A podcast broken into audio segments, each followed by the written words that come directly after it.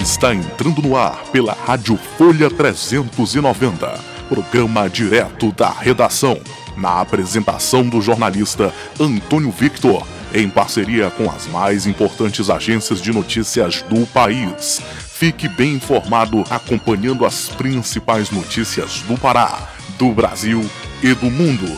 No ar, direto da redação. redação. redação.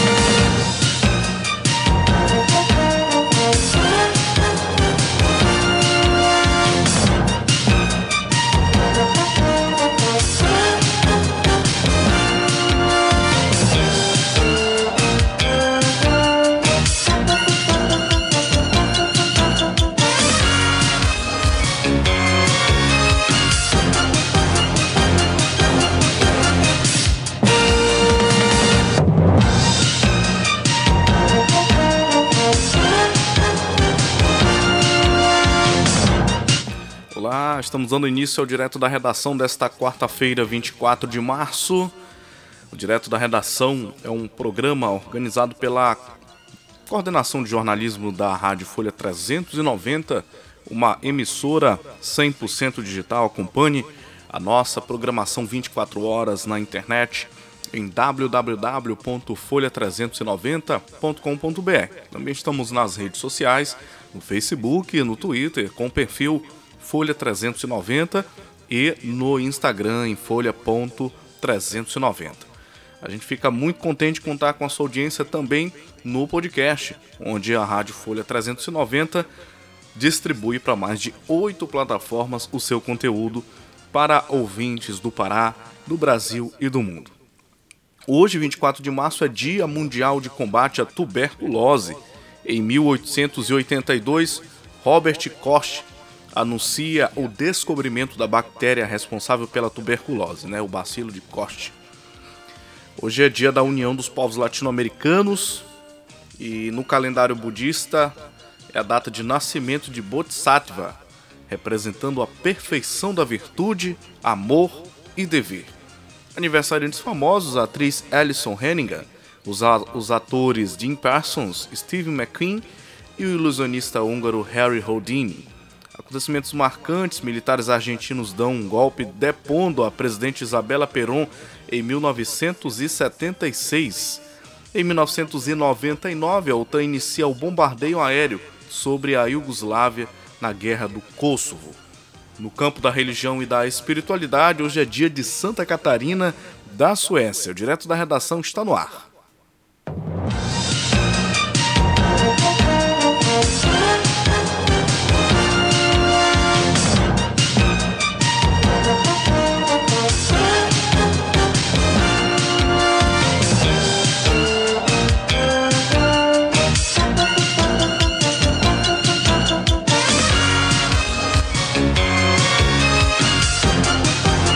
Agora com as manchetes de capa do jornal Diário do Pará de Belém. Pandemia. Elde anuncia mais 319 leitos de UTI para pacientes da Covid-19.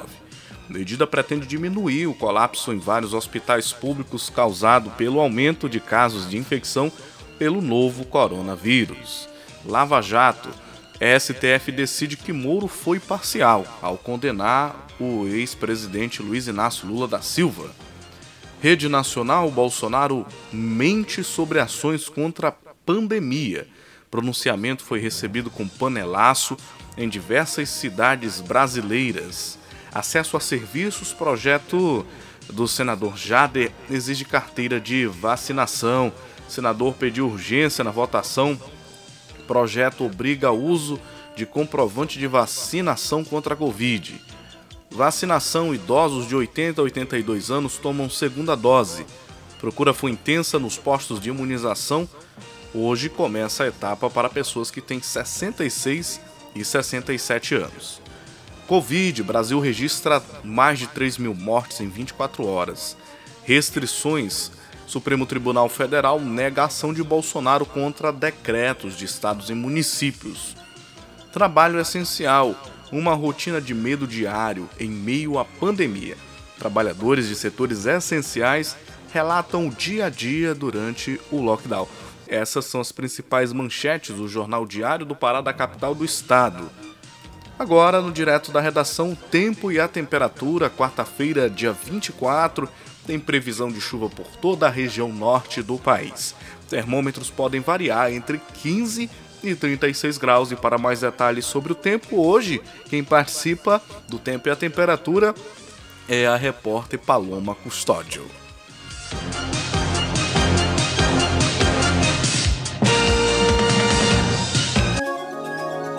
E agora, o tempo e a temperatura. Quarta-feira, 24 de março, tem previsão de chuva por toda a região norte do país. Os acumulados são mais elevados também no Acre, além do Pará, Amazonas, Roraima e Amapá. As precipitações começam pela madrugada e pela manhã de maneira isolada, mas à tarde se tornam mais fortes e generalizadas. Nas demais áreas, o sol aparece entre nuvens. A temperatura mínima pode ficar em torno dos 15 graus, com máxima de 30, e a umidade relativa do ar pode variar entre 100 e 50%. As informações são do Somar Meteorologia. Paloma Custódio, o tempo e a temperatura.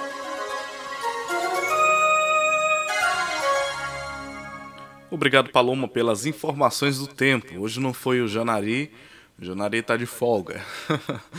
Bom, vamos agora chamar aqui o nosso repórter Felipe Esboril, que sempre participa aqui do Direto da Redação com um giro de notícias, trazendo mais informação em menos tempo para você, ouvinte, ficar muito bem informado.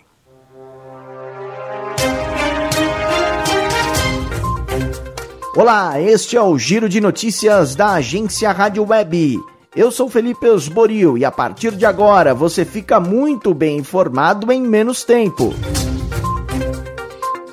Procuradoria-Geral da República informa que seis estados são os mais críticos para a falta de oxigênio, que são Acre, Rondônia, Mato Grosso, Amapá, Ceará e Rio Grande do Norte.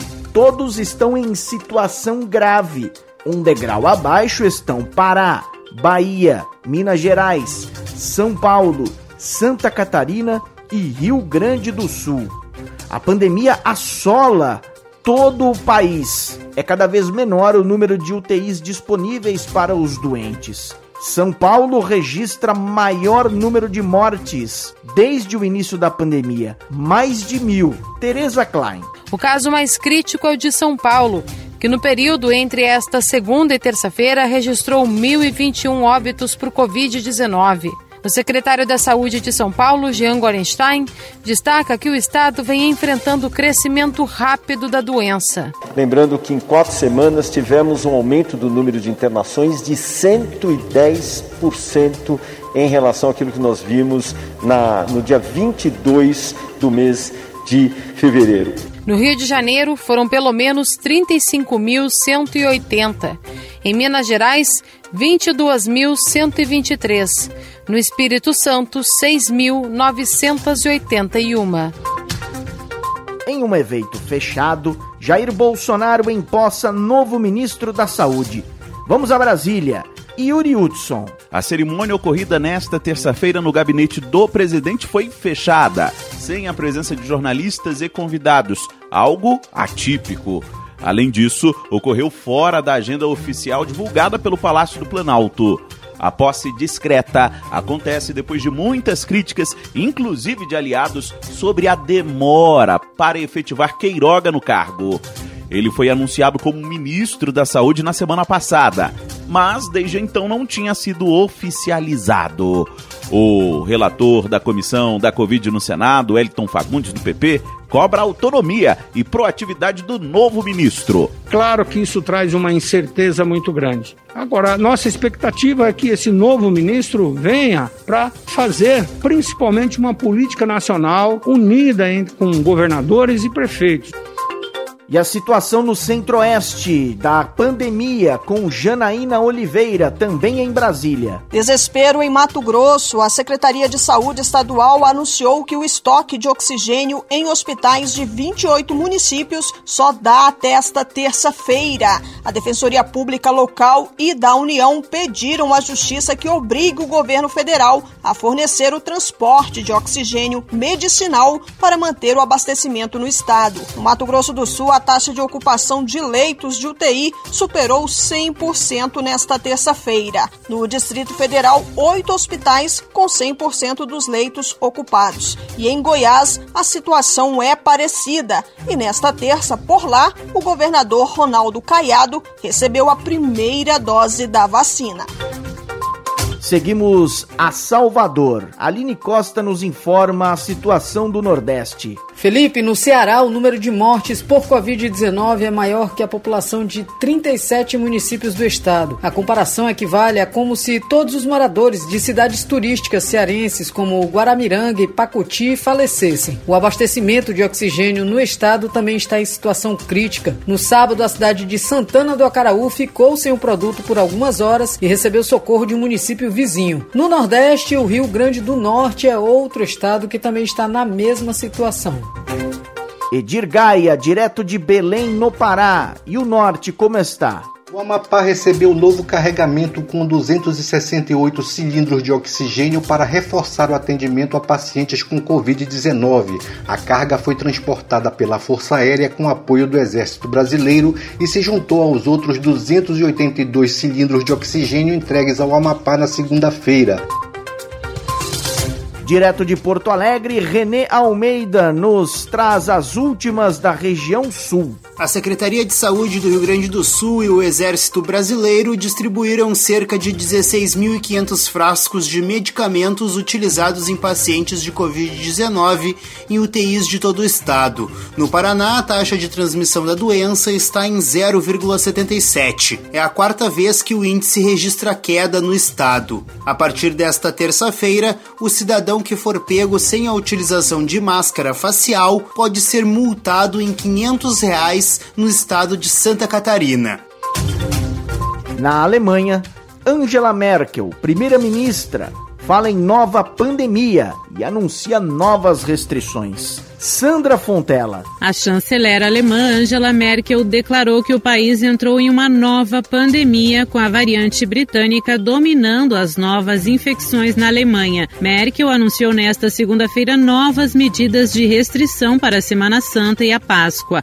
A maior parte do comércio vai fechar. As celebrações religiosas serão canceladas entre 1 e 5 de abril e as medidas de restrição que já estão em vigor vão ser prorrogadas até 18 8 de abril. No feriado prolongado, apenas lojas de alimentos estarão abertas. Durante a Páscoa, as reuniões sociais serão limitadas e no máximo cinco adultos de duas famílias poderão se encontrar em casa ao mesmo tempo. Merkel pediu às igrejas e aos templos que façam apenas cultos virtuais. Confiança do consumidor cai durante a pandemia. Larissa Mantovan. O índice de confiança do consumidor caiu mais de 9 pontos percentuais e ficou em 68,2 pontos no mês de março, o pior resultado desde maio do ano passado, conforme revela a pesquisa divulgada nesta terça-feira pela Fundação Getúlio Vargas, FGV. A coordenadora da sondagem, Viviane Bom, perdemos aí o sinal com o Felipe Esboril e o giro de notícias. Né? Não sei o que houve mas perdemos aí a conexão com o nosso repórter. Bom, a gente vai seguindo, vai seguindo aqui o direto da redação. Ontem teve o julgamento da suspeição, suspeição de, de Moro, né? Pelo STF. Eu queria é, compartilhar com vocês algumas, algumas é, impressões, algumas repercussões aqui no Twitter. No Twitter, a gente sabe que o Twitter é uma rede social que traz aí o termômetro político, que faz a medição do termômetro político do país. E ontem o STF fez o julgamento da suspeição de, de Moro, isso movimentou bastante aí o ambiente de, de debate, o ambiente de discussão.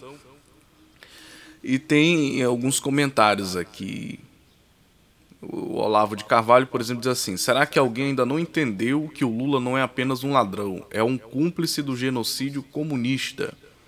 Tem mais aqui um outro, João Gabriel Prates. Nunca vou perdoar o juiz que roubou o último beijo de um avô em seu neto, antes que este partisse. É, Leandro Ruchel. Hoje, o conceito gramsciano de hegemonia ficou mais fácil de ser compreendido. Aí tem mais um comentário. Abraham Weintraub, aquele que foi ministro da Educação, disse assim: O Brasil precisa de um exorcismo. Não é possível que tudo isso seja apenas a ganância de gente má. É, tem aqui Tiago Guga Chakra falando aí do pronunciamento do presidente Bolsonaro foi ontem às 20h30, né? Um mentiroso compulsivo. Tiago Galhaço. Por que a imprensa não divulga dados da vacinação no Brasil comparando com países populosos, países emergentes, território enorme e insiste em questionar as vacinas já compradas? Não valoriza nossa ótima ideia na produção em massa pela Fiocruz. É só bater, bater e bater. Comentário aí de Tiago Galhaço aqui no Twitter. Bom, e quem foi responsável, voltando lá à questão do Moro, quem foi responsável ontem pela mudança no, nos votos, a mudança do resultado foi a ministra Carmen Lúcia, que mudou o voto, e o STF, a partir do voto da Carmen Lúcia, declarou oficialmente que Moro foi parcial no tratamento do caso envolvendo o ex-presidente Lula. É, e aí,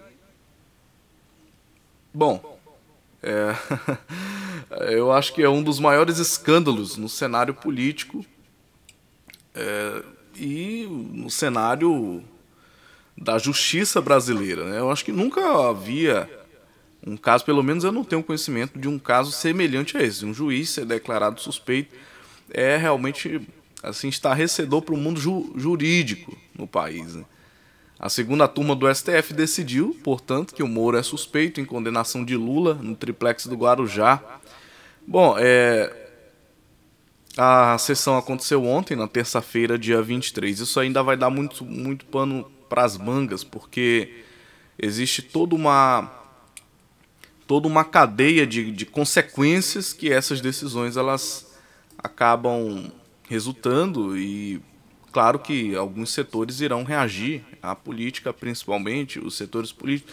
O Moro, deixa eu procurar aqui para ver se o Moro fez alguma declaração, porque eu não, não, não vi nada dele ontem, né? nenhum, nenhum comentário no Twitter, mas assim, de que isso expõe um, um escândalo no meio jurídico é, já é um fato que é inquestionável, né?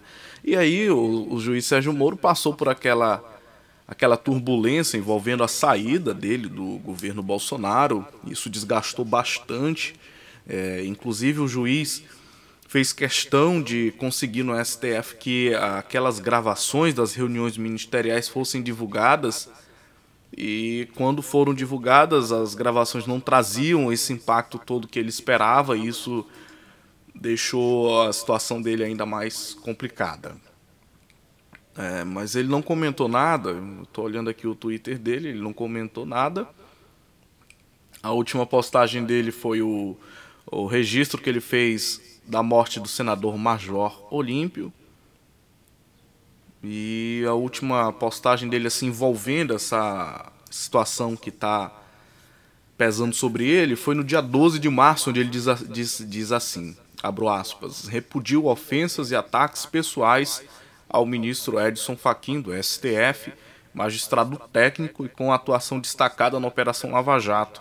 Qualquer discordância quanto à decisão deve ser objeto de recurso, não de perseguição. Foi a última postagem do juiz Sérgio Moro. Bom, esses são os destaques aqui do Twitter. Eu compartilho com vocês aqui no direto da redação. E ontem o pronunciamento do, do, presidente Bolsonaro foi bastante comentado também, né? Bastante comentado. Mas antes da gente voltar a falar desse pronunciamento do Bolsonaro, vamos trazer aqui a informação: Covid, Ministério da Saúde começa a distribuir remédios para intubação. Vamos chamar aí o repórter Gésio Passos, que traz mais detalhes sobre essa notícia aí pra gente o Ministério da Saúde começou a distribuição de quase 3 milhões de medicamentos utilizados na intubação de pacientes com a Covid-19. A negociação dos medicamentos foi possível após reuniões com representantes de três fornecedores nesta segunda e terça-feira. A empresa Crisália vai fornecer 1 milhão e 200 mil unidades que começaram a ser entregues nesta terça-feira. A Eurofarma também começou a entregar 212 mil ampolas. Já a União Química vai enviar até 30 de março 1 milhão e 400 mil medicamentos. A promessa é que os remédios cheguem aos estabelecimentos de saúde em 72 horas. O Ministério da Saúde ainda informou que acompanha semanalmente a disponibilidade de medicamentos para intubação em todo o país. Essa ação permite monitorar o consumo dos estados e articular com o setor industrial o atendimento da demanda. O cronograma de entrega desses medicamentos é feito pelo Ministério da Saúde com base no monitoramento realizado nos estados e municípios. Da Rádio Nacional em Brasília, Gésio Passos. Obrigado, Gésio, por sua participação aqui no Direto da Redação. Bom, e a, Rádio Brasil de Fato traz a seguinte informação: ministro quer decisão sobre incompetência de Moro julgada pela segunda turma. Como é que funciona isso? Vamos ver aí com o pessoal da Rádio Brasil de Fato que traz mais detalhes aqui no Direto da Redação. Os ministros Ricardo Lewandowski e Dias Toffoli do STF, o Supremo Tribunal Federal, lideram um movimento nos bastidores da corte para que a decisão de Edson Fachin sobre a incompetência da Operação Lava Jato seja analisada pela segunda turma. Fachin encaminhou a análise para o plenário do Supremo onde teria mais chances de reverter a própria decisão, segundo especialistas. Na decisão do último dia 8, Faquim não diz que considera a 13ª Vara Federal de Curitiba incompetente para julgar os casos relacionados ao ex-presidente Lula, mas que julgamentos anteriores na segunda turma indicavam aquele juízo como incompetente. Lewandowski enviou nesta terça-feira para Gilmar Mendes, presidente da segunda turma, um pedido de defesa de Lula para que o recurso da Procuradoria-Geral da República, PGR, contra a decisão de Faquim seja julgado pela turma.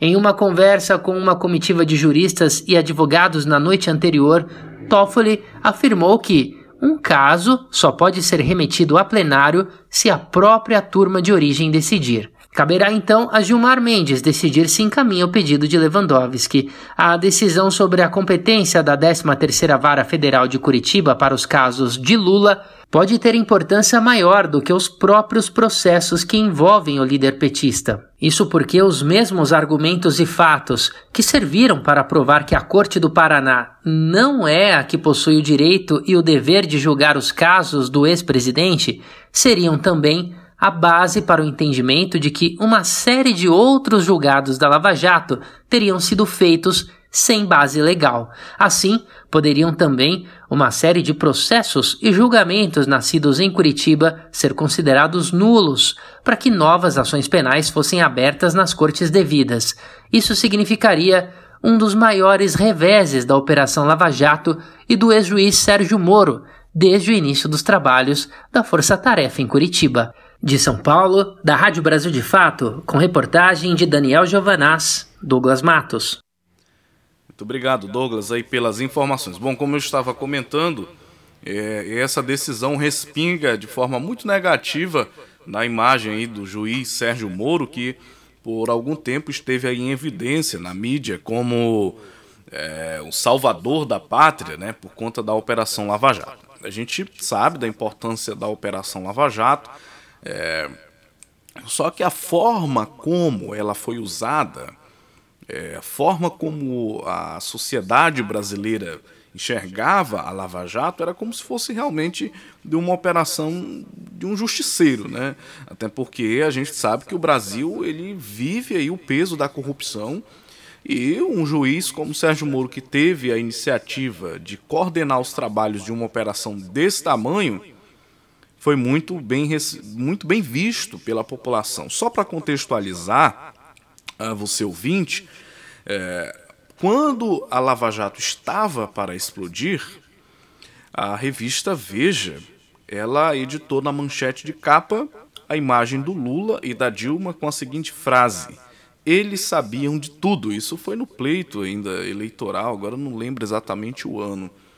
Mas era período eleitoral é, pra, eleição para presidente, eleição para o comando do país. E aí os petistas reagiram como se aquilo fosse atingir eles de, em cheio, então eles foram até a frente do prédio da revista Veja e jogaram lixo, fizeram uma baderna lá em frente, como uma resposta reacionária à incursão da Veja de publicar uma matéria dessa natureza que já era sinalizando para aquilo que seria é, o Petrolão e tantos outros escândalos envolvendo o Partido dos Trabalhadores. Então, quando a Lava Jato explodiu, o contexto já estava inflamado e então foi um, um, uma coisa assim que a população esperava muito que fosse resultar em um em algo muito bom para o país no sentido da renovação política, é, da diminuição dos casos de corrupção. Contudo, o tempo foi passando. Bolsonaro foi eleito também usando essa,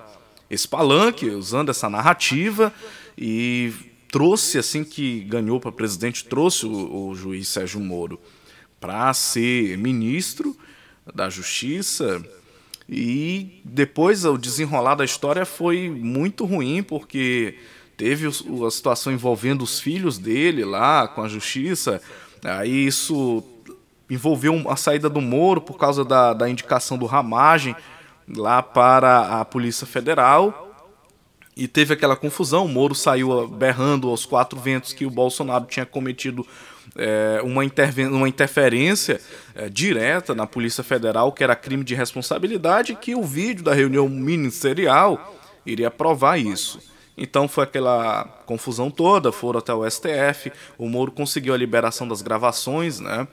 E quando a gravação saiu na imprensa nacional, não era nada daquilo que ele dizia que tinha lá, e isso piorou a situação dele. E agora, esse julgamento da suspeição que acompanhou a decisão do Faquin de liberar Lula é, para, a disputa, para a disputa da, do pleito em 2022. Então é uma situação complicada, porque é, existe aí um, um, ambiente muito nebuloso é, envolvendo tudo isso, porque o brasileiro que está aqui na ponta é, não sabe exatamente qual é o jogo político que há por debaixo de todo esse tapete aí, né?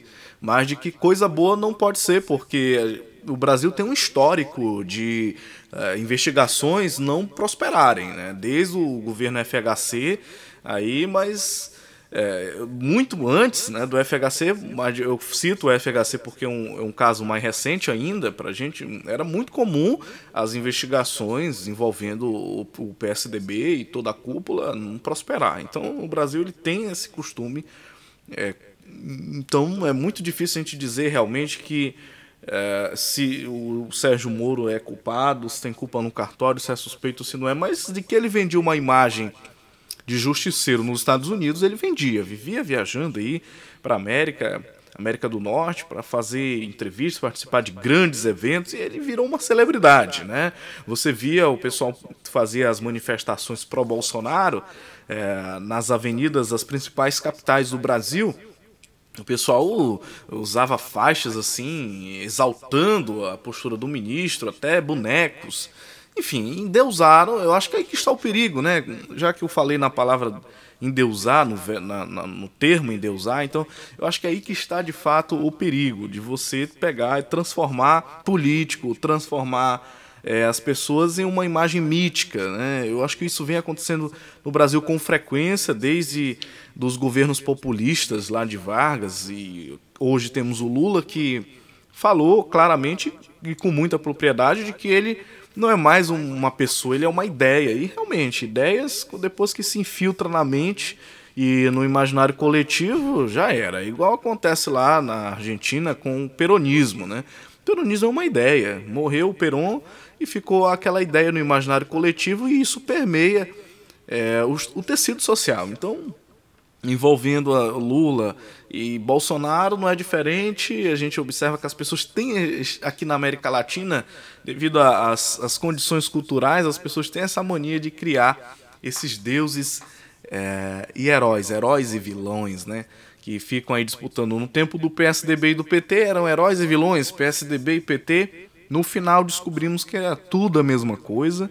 O Fernando Henrique deu uma entrevista para TV Cultura lá do Rio Grande do Sul, na verdade, para a TV Ubra, que é afiliada da Cultura lá no Rio Grande do Sul, dizendo que ele simpatiza com Lula, que conhece bem Lula, que acha que Lula é um grande estadista. Então, a gente observa que todo aquele jogo é, de oposição que existia PSDB-PT era apenas um, teatro, tudo muito bem ensaiado, né?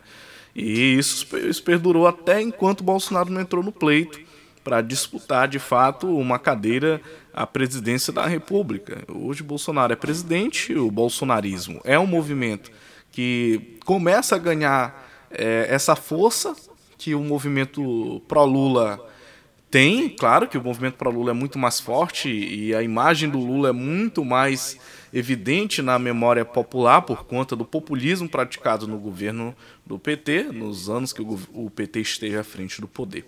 Isso para contextualizar um pouco aí a notícia aí nesses bastidores políticos do nosso país. Bom, e aí falando do pronunciamento do Bolsonaro, ontem às 20h30, a Folha de São Paulo escreveu assim: em pronunciamento, Bolsonaro mente sobre ações do governo na pandemia e agora diz que 2021 será o ano da vacinação. Aí o isso aqui do Twitter, tá? É, Marcelo Freixo, o Marcelo Freixo diz assim: pronunciamento de um presidente mentiroso, cínico e hipócrita, boicotou a compra de vacinas, sabotou todas as medidas de isolamento promoveu medicamento que não funciona e agora que está morrendo de medo quer criar uma realidade paralela. Patético, acabou o Bolsonaro. É o que disse aqui o deputado Marcelo Freixo. Bom, eu vou colocar aqui um trechinho do pronunciamento do presidente para a gente entender do que, do que estão falando. Né? Quem não pôde acompanhar ontem em cadeia nacional, vou colocar aqui um trechinho é, do pronunciamento do presidente Bolsonaro. Deixa eu ver se a gente consegue. Boa noite. Estamos no momento de uma nova variante do coronavírus, que infelizmente tem tirado a vida de muitos brasileiros. Desde o começo eu disse que tínhamos dois grandes desafios: o vírus e o desemprego. E em nenhum momento o governo deixou de tomar medidas importantes, tanto para combater o coronavírus como para combater o caos na economia que poderia gerar desemprego e fome. Quero destacar que hoje somos o quinto país que mais vacinou no mundo. Temos mais de 14 milhões de vacinados e mais de 32 milhões de doses de vacina distribuídas para todos os estados da federação, graças às ações que tomamos logo no início da pandemia. Em julho de 2020, assinamos um acordo com a Universidade Oxford para a produção, na Fiocruz, de 100 milhões de doses da vacina AstraZeneca e liberamos, em agosto, 1 bilhão e 900 milhões de reais. Em setembro de 2020, assinamos outro acordo com o consórcio Covas Facility para a produção de 42 milhões de doses. O primeiro lote chegou no domingo passado e já foi distribuído para os estados. Em dezembro, liberamos mais 20 bilhões de reais, o que possibilitou a aquisição da Coronavac, através do acordo com o Instituto Butantan. Sempre afirmei que adotaríamos qualquer vacina, desde que aprovada pela Anvisa. E assim foi feito. Hoje somos produtores de vacina em território nacional. Mais do que isso, fabricaremos o próprio insumo farmacêutico ativo, que é a matéria-prima necessária. Em poucos meses seremos autossuficientes na produção de vacinas. Não sabemos por quanto tempo teremos que enfrentar essa doença, mas a produção nacional vai garantir que possamos vacinar os brasileiros todos os anos, independentemente das variantes que possam surgir.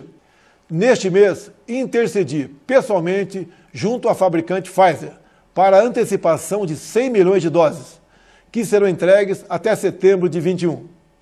E também com a Janssen, garantindo 38 milhões de doses para este ano.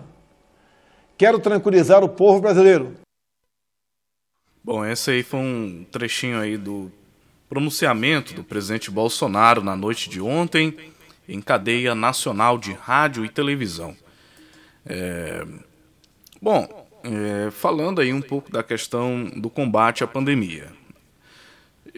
Para mim está muito claro que a, complexidade no, no, no, combate a esse vírus é muito grande, porque envolve as variantes é, envolvendo a questão econômica e a questão política. Então a gente tem dois grandes gargalos, porque política, economia e acrescento que esqueci, saúde.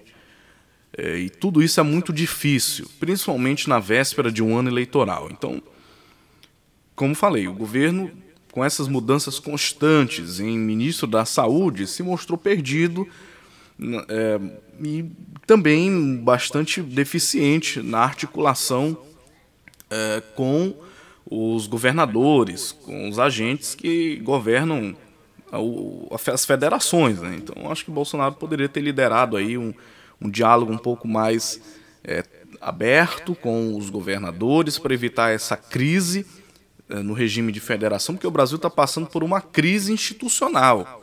Embora não se diga isso pela imprensa fora aí, eles não assumam, mas o Brasil vive uma crise na imprensa, na, na questão institucional, melhor dizendo. E isso é prejudicial para o equilíbrio da democracia. Porque o que é uma anarquia? Uma anarquia é quando cada um faz o que bem entende. Tá? Então eu acho que o, o entendimento do que seja harmonia de poderes acabou evoluindo para uma anarquia, porque pelo menos eu não consigo ver dessa forma, tá? Da maneira como as instituições elas estão se comportando, não vejo que seja harmonia, eu vejo uma anarquia. Cada um está fazendo o que bem entende porque considera que não tem uma liderança. Então, a imagem do presidente, ela é um ela foi construída historicamente nas bases do, de, do Estado e da democracia para ser uma, uma figura de liderança. Tá? Então, se não está vendo isso, é óbvio que há um resultado aí anárquico, porque cada um quer fazer o que bem entende.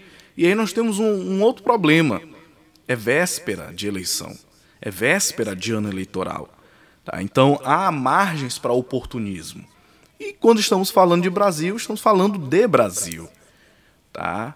É, é um país complexo, muito grande, é um continente. Isso aqui não é só um, um país, é um continente complexo, com principalmente envolvendo essa polarização política que está muito presente nas decisões dos, dos governantes, do, do, dos membros dos poderes. Tá? Isso não dá para a gente afastar. E aí, olha, a gente vê caso de vacina desviada, a gente vê vacina que estraga porque não foi acondicionada corretamente ou porque foi é, vilipendiada. O caso lá do Espírito Santo, o, o menino foi lá, ó, a criança foi lá, desligou a chave de registro da energia do, da unidade de saúde estragou lá não sei quantos milhões de doses. Oh, desculpa, exagero. Não sei quantos mil doses de vacina que era para aquela comunidade, né? Para aquela localidade. Então, Brasil é Brasil.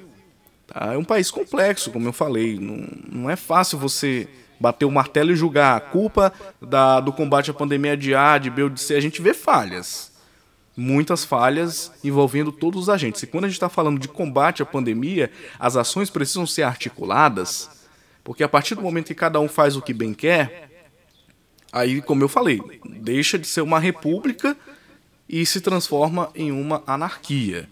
E isso é extremamente prejudicial para o equilíbrio da ordem democrática, porque as pessoas ficam no meio desse fogo cruzado. E são elas que, na, na ponta, são as mais impactadas com essa, esse regime anárquico que vem prevalecendo no Brasil desde os últimos dois anos. Tá? Então vamos pensar também é, por esse viés e entender que existe sim por debaixo de toda toda esse festim, todo essa, esse nevoeiro, tá? existe aí interesses na capitalização de uma narrativa política para 2022. Disso a gente não pode fugir. Bom, e por falar em pandemia, no plenário do Senado, o presidente da Fiocruz prevê 100 milhões de doses até julho.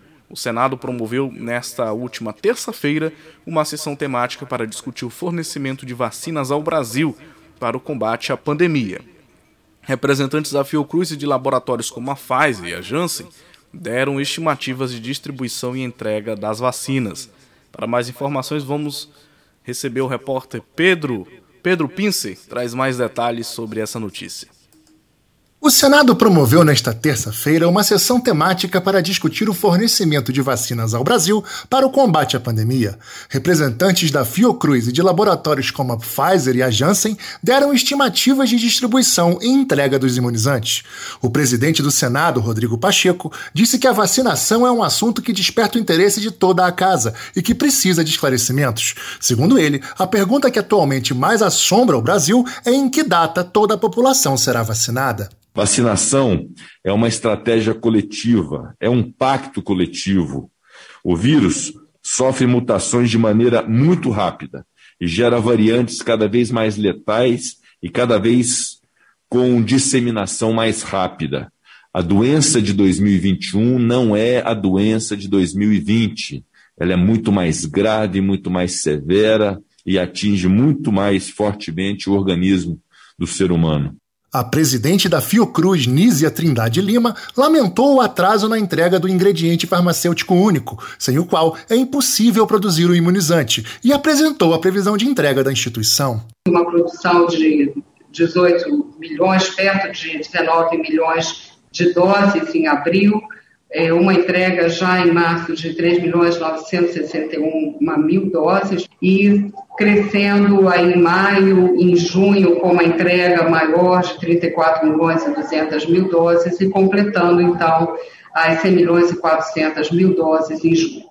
A representante da Pfizer, Lucila Paraguaçu, também falou sobre o cronograma da empresa. Ah, como os senhores sabem, a Pfizer e a BioNTech fecharam um acordo com o governo brasileiro para o fornecimento de 100 milhões de doses da nossa vacina, que tem o nome de Comirnaty.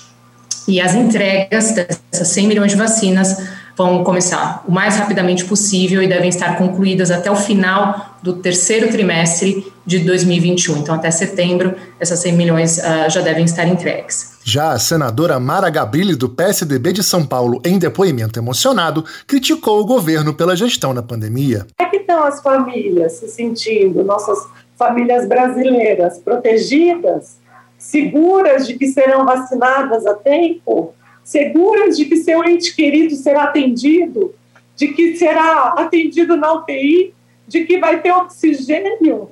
A ausência do Instituto Butantan na audiência foi lamentada pelos senadores. Da Rádio Senado, Pedro Pincer.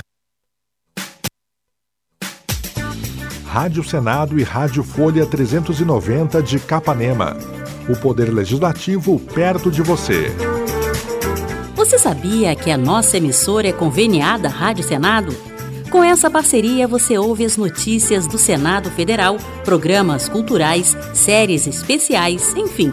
O que é produzido pela equipe da Rádio Senado em Brasília também aparece aqui, para você ficar sempre atualizado e bem informado. Rádio Folha 390 de Capanema e Rádio Senado. Parceiras em favor da cidadania. Informações, dinamismo, jornalismo verdade e a notícia em primeiro lugar. Muito bem, você está acompanhando direto da redação aqui pela Rádio Folha 390, uma emissora 100% digital. É, Bolsonaro convoca reunião com todos os poderes para discutir ações contra a pandemia. O objetivo do encontro é fortalecer o ambiente de união nacional para prevenção e combate ao vírus. Para mais informações, eu chamo aqui a nossa repórter Rafaela Gonçalves, diretamente de Brasília. O presidente da República, Jair Bolsonaro, convocou uma reunião nesta quarta-feira com os presidentes do Senado Federal, da Câmara dos Deputados, do Supremo Tribunal Federal e o Procurador-Geral da República. O objetivo do encontro é fortalecer o ambiente de união nacional para a prevenção e combate ao vírus da Covid-19, além de ser um espaço para discussões de ações institucionais conjuntas. Também devem participar da reunião os ministros André Almeida, do Ministério da Justiça e Segurança Pública, Fernando Azevedo, do Ministério da Defesa, Marcelo Queiroga, do Ministério da Saúde, Luiz Eduardo Ramos, da Secretaria do Governo, General Augusto Heleno, do Gabinete de Segurança Institucional, José Levi, da Advocacia Geral da União, além de governadores das cinco regiões do país e a presença do general Eduardo Pazuello. O líder do governo na Câmara e ex-ministro da Saúde do governo Temer, deputado Ricardo Barros, do PP do Paraná, disse que haverá coordenação entre os poderes com o objetivo de juntos encontrarem um caminho convergente de combate à pandemia que reflita em uma tranquilidade para a população. Temos uma preocupação que a população perceba que há uma segurança na condução do combate à Covid, que é responsabilidade na ponta do município, mas que está buscando uma coordenação nacional, que todas as vezes que procurou ser implementada, o Judiciário discordou. Então, quem sabe nessa possibilidade dessa reunião se encontre um caminho que transmita à sociedade a unidade dos poderes. O encontro acontecerá no Palácio da Alvorada às 8 horas. A agenda será fechada à imprensa e não haverá transmissão da reunião. Reportagem Rafaela Gonçalves. Informações, dinamismo, jornalismo verdade e a notícia em primeiro lugar.